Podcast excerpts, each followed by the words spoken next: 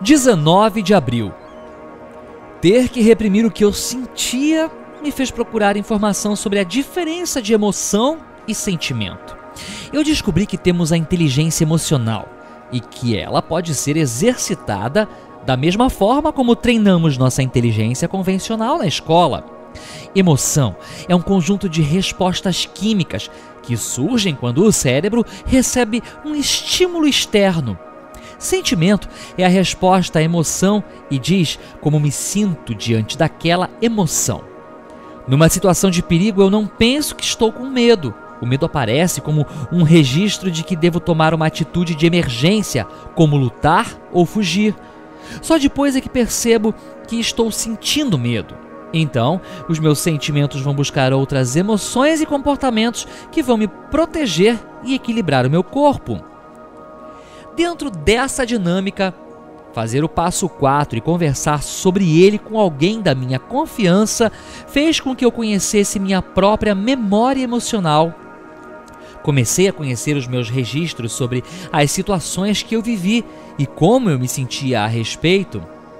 Essa prática, além de um grande alívio, me trouxe a condição de perceber como eu funciono e reajo aos acontecimentos. Ao escrever sobre o que me motiva, comecei a conhecer como reajo e, melhor de tudo, que pude começar a escolher como reagir e me sentir. Logo depois que comecei a escrever o que eu sentia, comecei a me observar como me sentia. Ao ter consciência do que sentia, eu tinha um maior domínio do que fazer quando era provocado. Antes de escrever sobre como me sentia, eu só sobrevivia. Mas depois eu percebi que podia ter controle sobre minhas atitudes.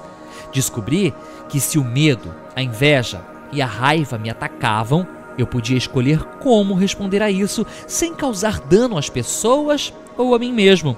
E toda vez que uma emoção se manifesta em minha vida, eu avalio o que estou sentindo. Então, posso escolher uma atitude sensata. E quando não surge nenhuma, peço ajuda a Deus. Meditação para o dia. O passo 3 me faz confiante para seguir em frente. E o passo 4 é minha bússola.